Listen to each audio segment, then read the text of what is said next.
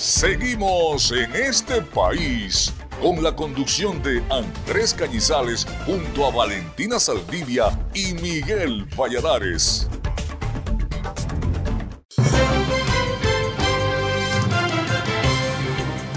Continuamos con más en el programa en este país. Les recordamos que nos estén escuchando por la señal de la Red Nacional de Radio Fe y Alegría en toda Venezuela. Gracias a todas esas personas nos están escuchando a esta hora de la noche y que nos permiten estar en cada uno de sus hogares. En este último segmento tendremos un nuevo reporte especial de El Otro País. Tenemos la historia del supermercado El Logro en Ciudad Bolívar. Escuchemos. Mantenerse a flote ha sido parte de lo que le ha tocado vivir a Diego García, un pequeño empresario de Ciudad Bolívar, quien desde el año 2009, gracias al financiamiento de varias entidades bancarias, abre las puertas del logro, un supermercado ubicado en el sector Agua Salada, municipio Angostura del Orinoco del estado Bolívar. En 2016, más de 450 comercios de esta ciudad cerraron sus puertas tras la violencia generada por la eliminación del billete de 100 bolívares, según información emitida en ese entonces por Auterio González, presidente de la Cámara de Comercio del Estado Bolívar. Aproximadamente el 80% de los negocios de la ciudad habían sido tocados por la violencia que se generó durante tres días entre ellos el logro. Se habían llevado todos.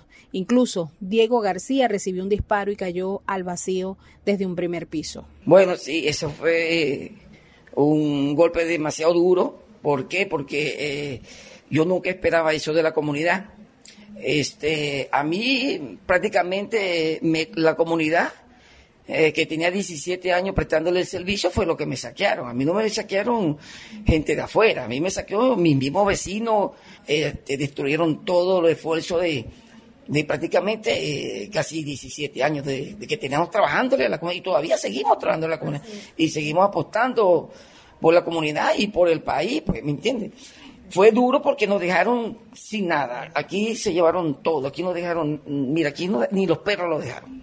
Y entonces, bueno, no sé, esa afán que hubo, esa rebelión que hubo el pueblo contra los comerciantes, eh, fue fea, pues fue fea. Pero con todo eso, nosotros seguimos apostando, nos seguimos aquí, hicimos una inversión más grande, sí, gracias porque... ¿Pensaste en, ese momento que, que, sucedió, sentiste en algún momento hasta aquí, hasta aquí era, ¿sabes? No voy a seguir. Sí, sí, sí pensé declinar y, y, y, de, y, de, y de rendirme, pues, pero pero no, no, no, después dije que no, porque esos son mis sueños. Yo, yo, yo aparte de tener mi trabajo, yo soy un trabajador del Corpolet, yo tengo 23 años de servicio, lo compré el 22 de marzo.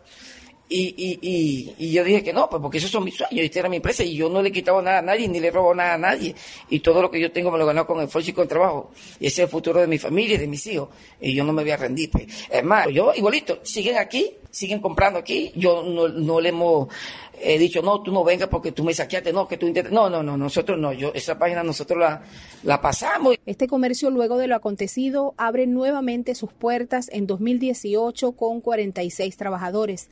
Actualmente, y debido a la situación económica del país y la pandemia, solo cuenta con 10 trabajadores. Sí, le volvió a abrir puertas con, con más servicio con más servicios, con panadería, con pescadería, con, con más eh, cosas y, buscando la economía para, para, para ellos, pues buscando que ellos, de ahorrar el pasaje, de ahorrar andar en un microbús, de andar, todo esto, eso, ese es el pensamiento de nosotros, de la empresa, pues darle un buen servicio a la comunidad, que la comunidad no tenga que salir por otro lado, eh, porque tienen su empresa aquí metida, eh, y que con todo esto lo que nos ha pasado de la pandemia, hemos salido de muchos equipos, hemos salido de carro para no, para no cerrar las puertas, porque tenemos fe que esto en cualquier momento esto va a cambiar y que nosotros o no tenemos nada que buscar en otro país, pues en otro país pensamos es ir de visita, pues. Y no, hemos llorado, hemos llorado porque eh, no ha sido fácil, no ha sido fácil cuando tú te desprendes de, de un objeto que tú compraste con trabajo, con esfuerzo, y, que tú tengas que venderlo para meterle mercancía al negocio, para no cerrar las puertas, para,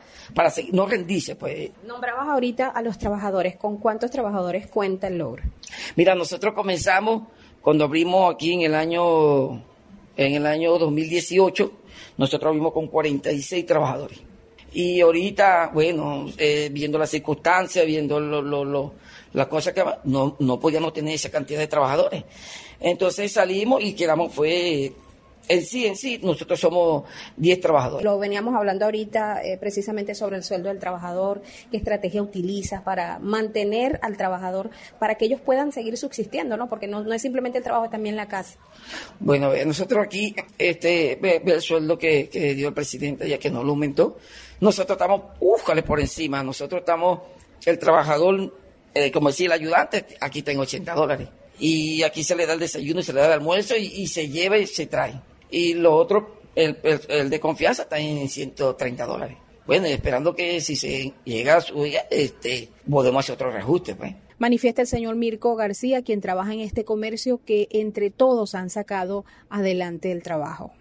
Sí, es verdad, duramente y, y con sacrificio Diego ha podido mantener este negocio duramente, sí es verdad. Este, me siento bien remunerado porque sé de verdad que sí, para la, para la situación que estamos viviendo en el país, con el sueldo mínimo, esto no. Nosotros estamos muy por encima del sueldo mínimo, porque con sacrificio que él lo ha podido hacer, sí, nos ha remunerado bien a cada quien y una vez más que otra, nosotros también hemos aportado nuestro granito de arena para qué, para que esto siga subiendo así, la buena atención al cliente, esto, porque nosotros vivimos es del cliente, nosotros vivimos, vivimos del público. Si el público no viene aquí, ¿cómo vendemos? Cómo él puede subsistir, cómo puede sustentar todo este personal que tiene. Con su logro, ¿cómo se llama esto? El logro, hemos podido subsistir aquí. ¿Tu nombre y apellido? Mirko García. Sí, sí se está viendo un poquito de crecimiento, se está viendo un poquito de crecimiento, gracias a Dios. A nosotros lo hemos sentido aquí en la empresa. Este, nosotros llegamos a hacer medio saco de harina y ya estamos montados en cinco sacos. Entonces sí se está viendo un crecimiento leve, pero se está viendo, que es lo, que que lo importante. Ya por lo menos eso cosa que hacía falta a, a los comerciantes era que los bancos no estaban dando crédito, ya se están retirando los créditos. Eso, eso, es, eso es bueno porque, concha, uno le da un crédito que hace invertirlo en el negocio. Entonces se están dando, se, están abriendo esas puertas ahí que es importante para los comerciantes, pues para, el empresario que los bancos nos apoyen. Este empresario y sus empleados siguen motivados a seguir apostando por un mejor futuro, quienes además con trabajo y dedicación creen que otro país es posible. Desde Ciudad Bolívar, Ángela Oronoz, Radio Fe y Alegría Noticias. Escuchamos un nuevo reporte especial de El Otro País. Nos contaron sobre la historia del supermercado El Logro en Ciudad Bolívar. Ahora veamos cuál es el desmentido de esta noche. Y este lo encontramos en espaja.com. Oler la gasolina permite determinar su calidad. Un grupo de usuarios se arremolina alrededor de lo que parece un envase de plástico para agua mineral de 5 litros, pero lleno de gasolina. Huélala, oler es un elemento base que nos permite diferenciar una de otra. Este es el indicio de algo positivo. Se le escucha a una persona que no es identificada en el video y que agrega esto es Santa Fe, Maracaibo, Estado Zulia. Aunque parezca difícil de creer, se trata de un video oficial difundido por PDVSA el 26 de abril del 2023 en Twitter, en el que se asegura que la petrolera estatal trabaja para garantizar la calidad del combustible. Aunque no se indica de manera explícita en el video institucional, hay un contexto. Esa misma semana de abril del 2023 se acumularon denuncias de que la presunta mala calidad del combustible despachado en Zulia por PDVSA ocasionaba desperfectos en componentes del automóvil como la pila de la gasolina e incluso estaba detrás de los incendios de decenas de automóviles. El olfato o cualquier otro de los cinco sentidos resultan confiables para verificar la calidad de la gasolina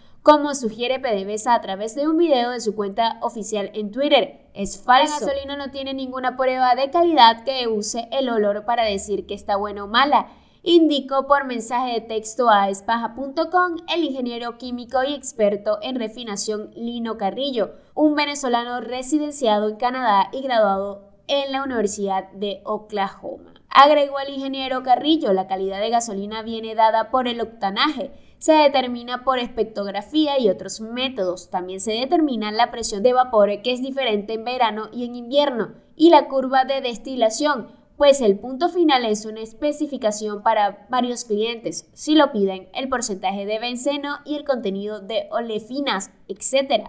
Según Carrillo, al final del análisis debería obtenerse un documento que de manera similar a un examen médico, perfil 20, muestra si el combustible se encuentra entre los valores mínimos o máximos que se consideran adecuados El ingeniero químico envió a espaja.com un modelo de este tipo de análisis. Una espectrografía es una técnica que, entre otros objetivos, usa emisiones de radiación o luz para analizar sus rebotes y determinar la composición química de una sustancia. Según Lino Carrillo, en la parte final del video de PDVSA brevemente se observa una de esas máquinas o espectómetros que son las que deberían emplearse para el fin de comprobar la gasolina, no los sentidos del cuerpo humano como se sugiere al principio del material audiovisual.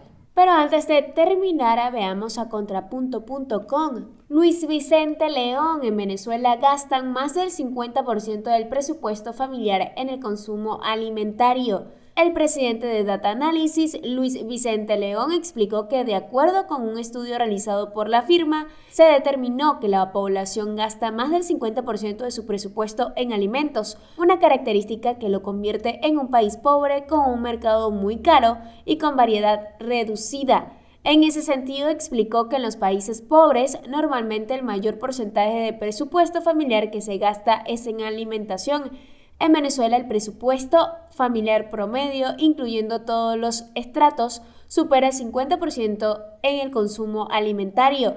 Indicó León, aseguró que el análisis mostrará la relación comparativa de las canastas alimentarias en Caracas contra la de ciudades como Miami, Bogotá y Panamá.